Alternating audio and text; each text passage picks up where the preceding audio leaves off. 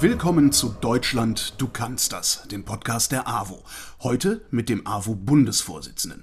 Guten Tag, Jens Schubert. Hallo, grüß Sie. Sie sind eigentlich Arbeitsrechtler, habe ich gelesen. Wie sind Sie da überhaupt zur AWO gekommen?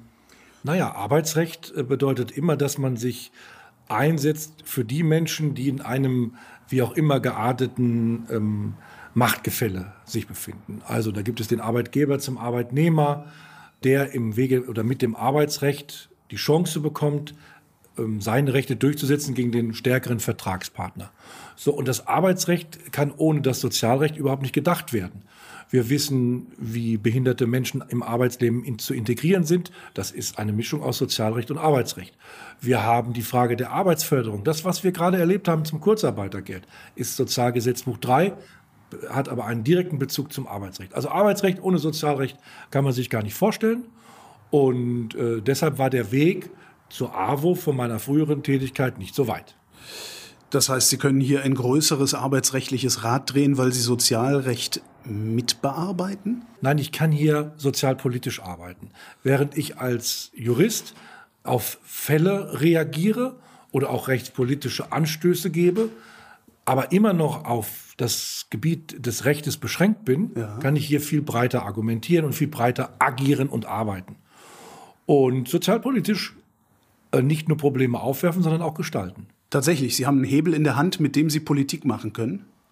Na, ich kann zumindest äh, mit meinen Kolleginnen und Kollegen äh, unsere Ideen einspeisen in den politischen Diskurs mhm. und die Kontakte haben wir. Wir sind über die freie Wohlfahrtspflege und unsere äh, Verbände, die wir haben, Ansprechpartner für insbesondere das Familienministerium und das Arbeits- und Sozialministerium.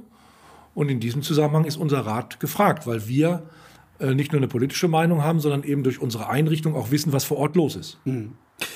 Das ist jetzt hier die erste Folge unseres Podcasts äh, zu den Positionen der AWO zur Bundestagswahl 2021. Abgesehen davon, dass wir es können, wieso bilden wir uns denn eigentlich ein, da überhaupt mitreden zu dürfen?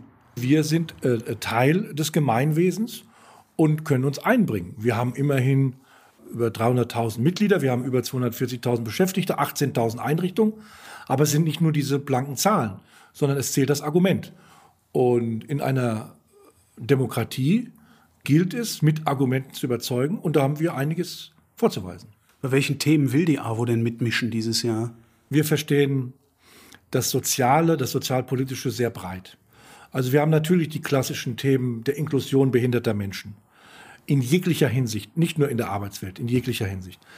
Wir haben das Thema der Geschlechtergerechtigkeit. Äh, so haben wir das Thema der Entscheidung des Bundesverfassungsgerichtes zur Sterbebegleitung. Auch das ist ein, eine Aufgabe für, für eine Wohlfahrtseinrichtung. Und äh, wir scheuen uns auch nicht, das Thema Klima anzupacken, denn wir glauben, dass Veränderungen oder Anpassungsmaßnahmen bei Klimaveränderungen nur gelingen können und nur Akzeptanz haben, wenn sie auch sozialpolitisch begleitet werden. Jetzt machen wir hier so einen großen Wurf zur Bundestagswahl unmittelbar.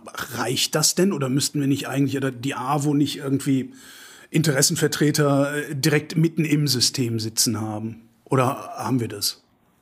Naja, wir haben in, insofern sind wir oder führen wir Lobbyarbeit im besten Sinne durch, sowohl als AWO alleine als auch mit der Bundesarbeitsgemeinschaft der freien Wohlfahrtspflege im Verbund mit weiteren fünf Wohlfahrtsverbänden. Mhm. Und da können wir uns natürlich einbringen und unsere Ideen einbringen.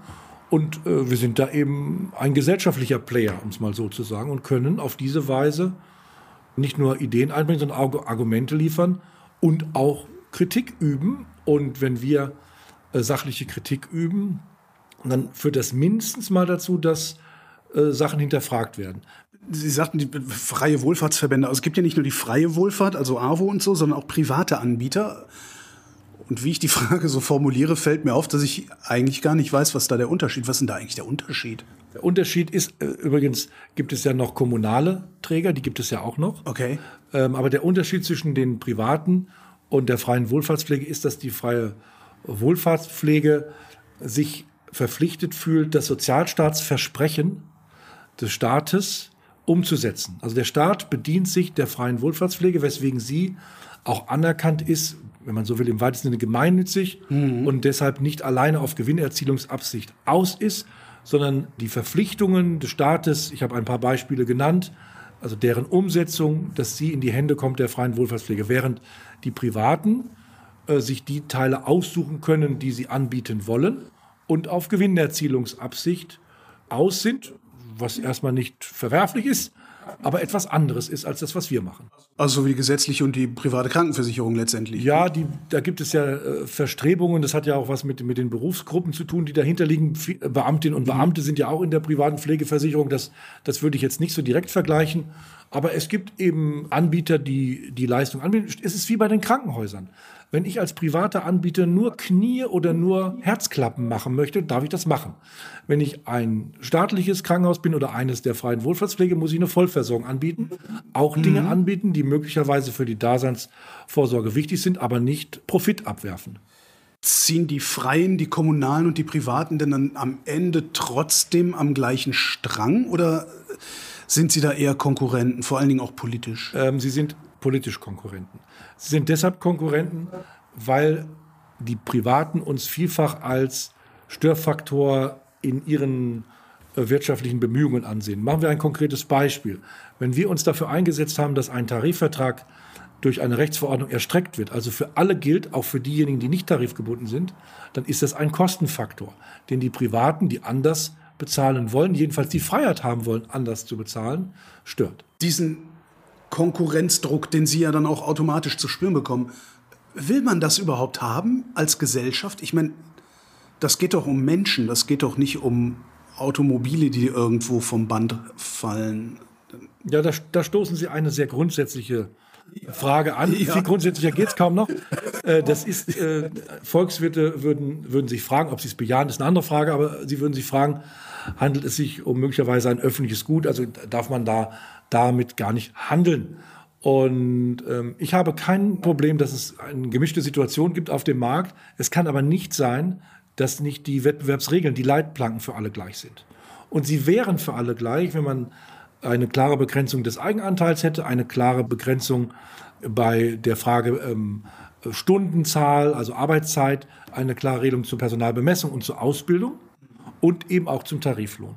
Dann würde nämlich der Wettbewerb nur an einer Stelle stattfinden, nämlich bei der Qualität der Pflege. Und diesen Wettbewerb, den würden wir gerne aufnehmen, ist aber ein anderer als der über Kosten und über den Preis. Und Preis heißt hier auch Arbeitslohn. So, und ob das eine, eine Gesellschaft will, naja, wir sind eine soziale Marktwirtschaft und da wird man dieses Angebot nicht verhindern können. Aber es ist natürlich schon so, dass durch die Privaten ein Druck entsteht. Und wir haben im Grunde keine Wahl, weil wir haben aus unserer Tradition, aus unserer Satzung, aber auch aus unserem Selbstverständnis heraus die Pflicht, zum Beispiel in der Altenpflege entsprechende Pflegeangebote vorzuhalten. Und wer bezahlt die dann, wenn die unbezahlbar werden? Meine naive Vorstellung ist jetzt, jeder, der Kohle hat, der geht in irgendwie ein privat geführtes äh, äh, Luxusding. Und ja, für die freien Träger bleiben dann ja die Armen und sehr Kranken übrig. So ein bisschen wie AOK. Ne? Die müssen ja, ich hatte, nehmen. hatte schon geahnt, dass Sie dieses Beispiel bringen. Tut mir leid. Ja, es gibt, es gibt, es gibt äh, eine, eine, eine Zwei-Klassen. Ja. Pflege auch. Die gibt es, natürlich. Die gibt es auch jetzt schon. Es gibt auch jetzt schon, denken Sie an das Urteil des Bundesarbeitsgerichtes, äh, das vor wenigen Tagen ergangen ist, es, eine riesige Zahl von Menschen werden zu Hause gepflegt. Ja.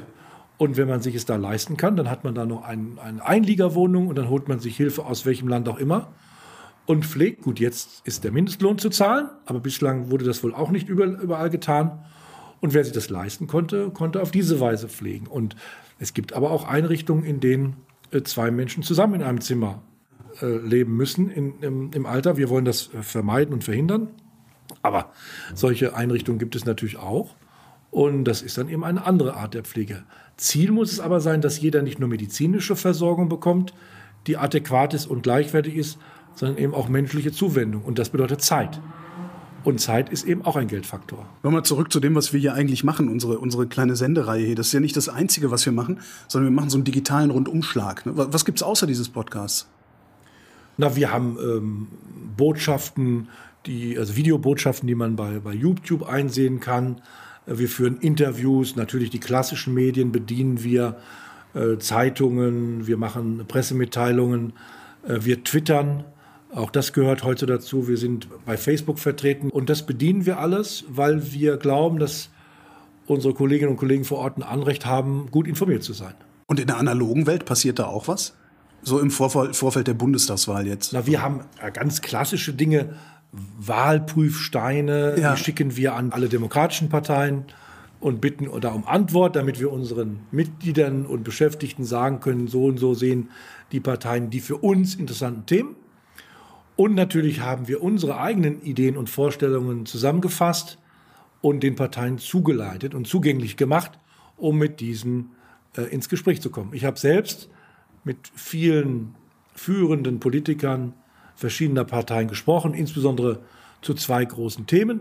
Das eine Thema ist äh, Kindergrundsicherung, mhm. äh, weil wir glauben, dass es bei Kindern nicht auf den Geldbeutel der Eltern ankommen darf und haben hier ein Projekt vorgestellt oder eine Berechnung vorgestellt, die sauber ausgerechnet ist und finanziert ist. 695 Euro für jedes Kind, was abschmilzt, je, je vermögender die Eltern sind, auf 330 Euro. Aber jedes Kind soll die Chance haben, teilzunehmen an unserer Gesellschaft und vor allen Dingen an, in die Bildung hineinzukommen, gesundheitliche Vorsorge. Also das ist für uns ein Herzensanliegen. Und das zweite Thema ist die generelle Armut. Und zwar gleichgültig, um, um welche Alterskohorte es geht. Und der Kampf gegen Armut ist ein großes Thema, weil wir, hier geht es nicht nur um, um weniger Konsum, wie der eine oder andere vielleicht glauben mag, sondern es geht darum, dass Menschen, die arm sind, eine kürzere Lebenserwartung haben. Da wird es ganz, ganz konkret. Ja, haben wir jetzt Und in der Pandemie ja gesehen. So ist es. Ne? so ist es. So ist es. Also das sind Herzensthemen. Und natürlich haben wir äh, durch unsere Grundwerte steht hinter allem Solidarität und Toleranz. Und da sind natürlich solche Themen wie, wie Queer oder Kampf gegen Rassismus sind DNA der AWO eigentlich schon immer gewesen oder hat sich das auch erst, ich sag mal, in den letzten, was weiß ich, 20, 25 Jahren dann nochmal zusätzlich so rauskristallisiert oder, oder verdichtet dahin? Also es gibt Themen, die sind seit jeher in der AWO verankert. Das hat was mit der, mit der Geschichte zu tun. Unsere Gründerin Marie Juchatsch war große Kämpferin für die Gleichberechtigung der Frau. Also ist das ein Thema, was von Anfang an stark war. Aber auch dieses Thema hat sich ja verändert. Und vor 30, 40 Jahren war queer kein so großes Thema, aber sehr wohl das Thema Abschaffung 218 StGB und Abtreibungsparagraphen, Abtreibungsparagraph. Mhm. oder auch Paragraph 175 StGB, also die Unterstrafestellung von Homosexualität. Bestimmte andere Themen sind natürlich neu dazugekommen. Die AWO ist linksgrün versifft, oder? Die AWO ist, ist äh, nicht versifft, aber sie hat klare Werte. Und ähm, ich glaube eher, dass dass andere ob unserer Klarheit, was die Werte angeht, vielleicht nicht neidisch, aber doch anerkennend schauen. Und wir sind da glasklar. Und ähm, parteipolitisch schauen wir nicht. Wir haben gemeinsame Wurzeln mit der Sozialdemokratie, das ist bekannt. Dazu stehen wir und das finden wir gut. Aber wenn das die einzige Kritik ist an der AWO, dann können wir damit gut leben. Das heißt, das ist nicht die einzige Kritik an der AWO. Was sind die andere? Na, es gibt natürlich, wir, wir hatten eben das Thema Pflege, da sind wir ja, Mitspieler auf einem Feld, auf dem Interessen bestehen. Es gibt politische äh, Themen, die werden nicht überall so gesehen, wie wir sie sehen. Wir erfahren Kritik auch, weil es bei uns Compliance-Vorfälle gegeben hat, die wir die, da in Hessen die Nummer ja gut, die ja. wir sehr energisch äh, angegangen sind und angehen. Ja. Äh, das bringt auch Glaubwürdigkeit zurück. Anders geht es übrigens auch gar nicht. Hier irgendwas unter den Tisch zu schieben ist schlicht unmöglich, aber das wäre auch nicht unser Stil. Ja, und sonst haben wir natürlich, wenn wir uns politisch äußern, haben wir Gegner. Ja, und das sind äh, ideologische Gegner und manchmal eben auch Interessensgegensätze. Wie kann man ideologische Gegnerschaft an den Positionen der AWO entwickeln? An Solidarität, Toleranz? Wie, was, das das, das, das, das, das äh, finde ich sympathisch, dass Sie das so sehen. Aber bedenken Sie, dass wir nicht erst seit 2015 uns ganz stark in der Migrationspolitik engagieren. Wir machen hier äh, Beratung für MigrantInnen. Wir wollen Fluchtursachen bekämpfen vor Ort, ja, aber wir wollen auch nicht so dastehen, dass wir, dass wir Menschen allein lassen, insbesondere auch alleinreisende Frauen oder Kinder und äh, hier eine Unterstützung versagen, sondern wir engagieren uns hier ganz stark und das finden nicht alle gut. Diese, wenn Sie, wenn Sie Wahlprüfsteine rausschicken, ich vermute, Sie bekommen von allen Parteien Antworten? Wir bekommen von allen Parteien Antwort, ja. Äh, sie sehen jetzt gerade nicht so aus, als wären diese Antworten auch nur ansatzweise zufriedenstellend, je nachdem, woher sie kommen. Nein, man muss, man muss eins sehen. Für uns ist wichtig, dass wir unsere Position dort einspeisen, weil wir ja nicht nur hoffen, dass in der Entwicklung der Wahlprogramme unsere Position eine Rolle spielen, sondern irgendwann wird ja auch die Sache scharf gestellt und dann geht es zum Beispiel an Koalitionsverhandlungen. Und da ist es unserer Ansicht wichtig, unsere Position so einzubringen, dass sie vielleicht sogar im günstigsten Falle Eingang finden in eine Koalitionsvereinbarung, um dann umgesetzt zu werden in, in ein Gesetz. Dann haben wir nämlich wirklich im besten Sinne Lobbyarbeit für unsere Mitglieder oder unsere KlientInnen äh, verwirklicht. Haben Sie schon mal überlegt, sich hinzustellen und zu sagen, wählt Partei XY? Das also ein Endorsement, wie das, das gibt es im Ausland ja ganz gerne mal auch über die Presse und so. Eine Wahlkampfempfehlung ist nicht unser Stil. Das wissen unsere Freundinnen und Freunde, wie wir in der AWO sagen, selbst am besten. Klar, jetzt die in der AWO wissen das, aber wenn jetzt so ein Dickschiff wie die AWO oder sämtliche freien Wohlfahrtsverbände hingehen würden und sagen würden, wir lehnen das da hinten ab oder wir stimmen dem da hinten zu, das würde ja nach außen wirken. Aber das ist was anderes. Die erste Frage hatten, Sie hatten ja gesagt, ob wir eine klare Wahlkampf oder eine Wahlempfehlung geben. Das machen wir nicht. Aber wenn wir zum Beispiel über das Thema, was ich schon angerissen habe, Kindergrundsicherung, ja. und wir vergleichen das, das Modell der FDP, das Modell der Linken, das Modell der SPD oder der Grünen, und das ist zum Beispiel etwas, was uns freut, dass dieses Thema Eingang in nahezu alle Wahlprogramme gebracht hat. Und das ist ein bisschen auch Erfolg der Diskussion, die wir angestoßen und, und mit begleitet haben. Und wenn wir da natürlich sagen, unser Modell äh, wird am ehesten verwirklicht durch das Modell zum Beispiel der SPD, ja. haben wir da eine Sachaussage getroffen. Und dann kann jeder sagen, aha, ja, das Modell der, der AWO überzeugt mich, aha, die SPD ist am nächsten dran, dann ist das vielleicht ein Faktor für, mein Wahl, für meine Wahlentscheidung. Wie haben Sie das bei der FDP reingekriegt? Naja, das Thema ist ja Gesetz. Also wir haben eine wirklich, auch in unserem Stadt, eine riesige Zahl von Kinderarmut. Und ja. diese kind Kinderarmut, die verlängert sich, die perpetuiert sich ins Erwachsenenleben. Also da haben im negativsten Sinne die Kinder ein Leben lang was davon. Und das müssen wir durchbrechen.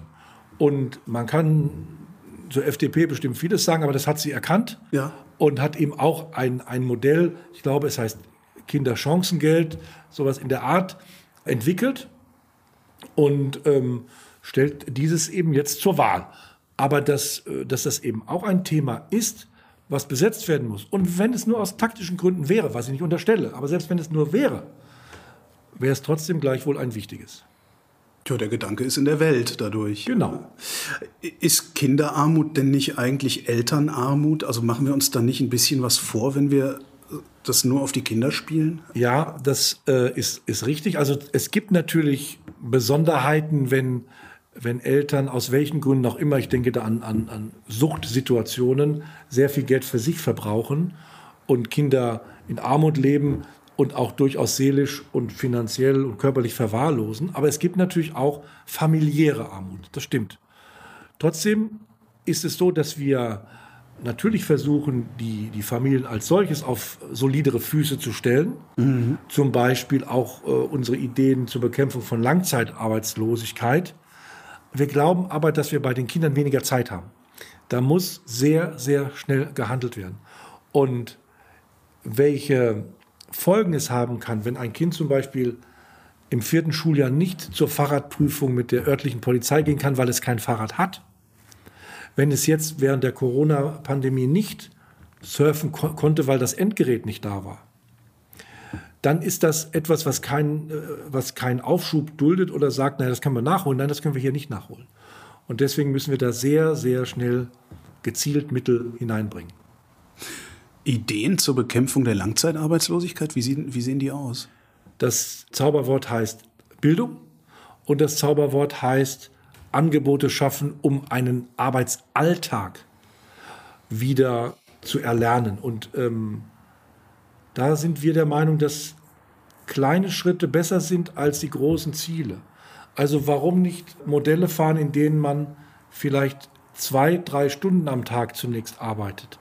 Vielleicht zunächst einem anderen über die Schulter schauen, Alleine, dass Menschen wieder zu einem gewissen Zeitpunkt aufstehen, einen Rhythmus bekommen, einen, eine Struktur im Tag. Und es braucht unseres Erachtens MentorInnen, also Vorbilder. Menschen sagen, ich, ich habe dich nicht aufgegeben. Wir haben dich nicht aufgegeben. Das wird kein einfacher Weg, es wird kompliziert, aber du kriegst eine Chance. Ja, alle wird man nicht mitnehmen, aber diejenigen, die, die in sich eine, eine Traurigkeit und Unzufriedenheit haben, die muss man mitnehmen. Und dann gibt es natürlich die große Gruppe der Langzeitarbeitslosen, die möglicherweise ein Krankheitsbild haben, das bislang noch nicht erkannt wurde und nicht therapiert wurde. Und auch da muss man dann rangehen, das ist dann eben ein anderer Weg. Also kurz und gut, die Farbpalette viel, viel breiter gestalten, viel weiter werden, Fantasie haben und die Sachen mal angehen. Ist die bundesdeutsche Sozialpolitik zu fantasielos, zu starr? Das klingt gerade so, als, als wäre es einfach ja, einmal, einmal geregelt und hätte keinen Raum zum Atmen. Also Kritik alleine zu üben ist natürlich zu wenig. Wir haben einen Sozialstaat, der im weltweiten Vergleich natürlich sehr, sehr gut dasteht. Einverstanden. Und wir haben auch in der Corona-Pandemie gesehen, ich sage nur das Stichwort nochmal Kurzarbeitergeld, was da bewegt werden konnte. Trotzdem haben wir natürlich auch bürokratische Geschichten durch solche bürokratischen Geschichten, manchmal Stigmatisierungen, weswegen es auch eine große Dunkelziffer gibt, auch bei Kinderarmut Eltern, die sich nicht trauen, für ihre Kinder etwas zu besorgen und äh, deshalb clandestin da ihr Leben versuchen in den Griff zu bekommen, was aber ohne Hilfe kaum noch möglich ist. Es ist schwierig für einige und das System ist auch nicht gerade einfach. Also wenn Sie, selbst mir fallen manche Gesetze nicht leicht zu verstehen, obwohl ich nun nicht der schlechteste Jurist bin. Trotzdem gibt es da Regelungen, die sehr kompliziert sind. Ja. Diese Mentoren, diese also überhaupt Hilfe zur, das ist ja noch nicht mal Selbsthilfe, sondern überhaupt erstmal zur Alltagsbewältigung, ist auch wieder ein Personalproblem, oder? Gibt es die Menschen, die das machen können? Ist da überhaupt, also, haben wir genug Sozialarbeiter, haben wir genug Streetworker, you name it?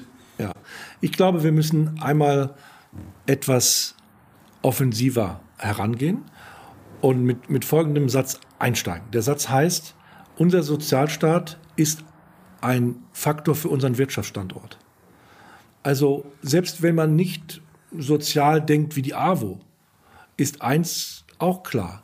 Wenn man einen guten Sozialstaat hat, ist das ein Vorteil, ein Standortvorteil. Eine Investition. Eine Investition. Und äh, mit dieser Investition ist es möglich, Fachkräfte zu halten, ja. gute Leute zu binden und, und Menschen auch den gedanklichen Freiraum zu geben, innovativ zu sein. Wer zu Hause Sorgen hat, ist nicht innovativ am Arbeitsplatz.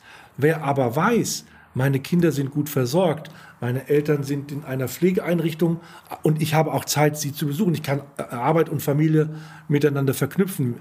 Das wird ein Arbeitgeber in vielfacher Weise zurückerhalten. Und äh, diesmal zu verstehen, ist, glaube ich, wichtig. Es gibt eine, eine Vorschrift in unserem EU-Vertrag. Da steht drin, dass die EU sich bekennt zur sozialen Marktwirtschaft und äh, zu, zu Wettbewerb und Wachstum, wenn all dies auf sozialen Fortschritt abzielt. Also das Soziale ist nicht ein Hemmnis der, äh, des Ökonomischen, sondern das Soziale ist das Ziel. Der soziale Fortschritt ist das Ziel unserer Bemühungen in der Wirtschaft. Jeder mag was verdienen, ist überhaupt keine Frage. Aber nicht, mit, dass ein, ein enormes äh, Sozialgefälle in einem Gemeinwesen dann die Folge ist. Das kann nie gut sein für einen Wirtschaftsstandort. Ich habe das Gefühl, wir wären in genau dieser Frage alle schon mal viel weiter gewesen. Also an einer Stelle gebe ich Ihnen recht, ohne dass ich Ihnen bei den anderen Stellen nicht recht gebe. Mir fällt nur eine ein. ja. Mir fällt nur eine ein. Und also so das als ne, also ja. Ja, ja. Ökonomie als Werkzeug, den sozialen Fortschritt zu ermöglichen, sozusagen. Ja, also zunächst nur um das sicherzustellen, ich wollte nur mal die Argumentationslinie, sag mal, von ganz Neoliberalen aufgreifen. Ja. Das heißt nicht, dass ich diesen Nützlichkeitsfaktor sehe. Also wir machen das, äh, das Soziale nur, weil es nützlich ist für Wachstum. Nein, nein, nein, also, genau anders. Sondern, sondern genau, genau andersrum verstanden. Genauso, ja. dann haben wir uns genau richtig verstanden. Mal, äh, was Sie, ihr, ihr Gefühl, das Sie haben, das kann ich bestätigen an einer Stelle. Ich glaube, dass die Aufstiegschancen früher größer waren. Also wenn man Arbeiterkind war, waren die Chancen, Abitur zu machen in den 80er, 90er Jahren, ist mein Eindruck, ohne dass ich das jetzt empirisch belegen kann, höher, als es heute der Fall ist. Heute entscheidet das Portemonnaie mehr über den zu erreichenden Bildungsabschluss, als es einige Zeit früher der Fall war. Ich glaube, da gab es in der Tat eine Verschlechterung. Diese Idee, die Ökonomie, also den Kapitalismus äh, herzunehmen und zu missbrauchen, um es allen besser gehen zu lassen hinterher. Ist das in der Politik schon angekommen? Ja, also ich glaube, dass äh, solche Diskussionen Wobei mir gerade auffällt, dass es wahrscheinlich noch nicht mal in der Gesellschaft angekommen ist. Wie soll es dann in der Politik ankommen, oder? Ja, ich möchte mich aber jetzt nicht irgendwie äh, suggerieren oder so aufstellen, als ob die AWO oder ich äh, der Einzige bin, der das erkannt hat. Das ist ja wirklich, wäre ja Quatsch. Also diese Diskussionen, die werden in den, in den Parteien geführt, sie werden auch in gesellschaftlichen ähm, Gruppierungen geführt, werden sicherlich auch in den Kirchen geführt. Ja, das, das ist es. Aber es ist natürlich ein Thema, das nun nicht äh, so, so hip ist, möglicherweise wie die Frage, äh, welche Robotik äh, zukünftig im, im Bereich der Automobilbranche Einzug hält, obwohl das auch massive Folgen haben kann für die dortigen Belegschaften. Aber ähm, Trotzdem glaube ich, manches Mal muss man auch über, über das Grundsätzliche reden. Wir hatten vor, vor zwei Jahren eine Diskussion über unsere Grundwerte noch einmal mhm. und haben die, die Grundwerte, die wir schon je hatten, äh, die fünf nochmal, äh, also erstmal belassen, aber auch angereichert äh, durch äh, Werte wie Nachhaltigkeit. Mhm. Also es gibt da schon Diskussionen und, und Überlegungen und Ideen, die es in den verschiedenen gesellschaftlichen Gruppierungen gibt. Ähm, die Frage ist, ob man sich in, in der Zeit immer, ob man da Gelegenheit hat oder die Leute sich ja, die Zeit nehmen, um solche Sachen zu diskutieren. Während der Corona-Pandemie war das nicht möglich. Während der Finanzkrise war das wahrscheinlich nicht möglich. Während äh, des Zuzugs von geflüchteten Menschen war es vielleicht nicht möglich. Sie sehen an der Auflistung der Krisen der letzten Zeiten, äh, wird es immer schlechter mit, den, mit, mit der Muße ja. und der Zeit für solche Diskussionen. Äh, und es ist natürlich auch, wenn man, Sie sind vom, vom absoluten vom Fach. Schauen Sie, wenn Sie in der Talkshow sitzen und haben eine Minute 30 Zeit. Können Sie vergessen. Dann können Sie vergessen, so ein Ding aufzumachen. Dann sind nach einer Minute schlafen die einen ein, die anderen, was ist das für ein arroganter Fatzke? Fünf Grundsätze. Nachhaltigkeit haben, haben wir schon. Was sind die anderen vier? Ja, es ist Nachhaltigkeit ist, ist derjenige, der die fünf traditionellen flankiert ah. als neuer, aber die, die Kernleitsätze äh, und, und Grundwerte sind Freiheit, mhm. Gleichheit, Gerechtigkeit, Solidarität und Toleranz. Und das ist, sind für uns die Leitplanken an denen wir die Politik ausrichten, und zwar gar nicht so theoretisch abstrakt, sondern ganz klar und unter dem Begriff der Solidarität äh, ist eigentlich die Marschroute für die gesamte soziale Politik gut erklärbar. Unsere große Überschrift lautet Zukunft gerecht gestalten. Sie unterscheiden Gerechtigkeit und Gleichheit. Was ist Gerechtigkeit? Gerechtigkeit ist, wenn konkret gesagt Folgen von gesellschaftlichen Umbrüchen so verteilt werden, dass die stärkeren Schultern mehr tragen als diejenigen, die nicht so viel tragen können. Ist also Verteilungsgerechtigkeit. Gerechtigkeit bedeutet also, dass man Rücksicht nimmt auf die jeweilige Situation und auch auf Fragen von Ursachen. Und ähm, Gerechtigkeit hat ja auch eine Folge und die Folge heißt Akzeptanz. In einer Gesellschaft, in der es nicht gerecht zugeht, diese Gesellschaft oder jedenfalls die politische Klasse wird Akzeptanz verlieren. Und zwar sehr schnell und sehr massiv. So, und Gleichheit.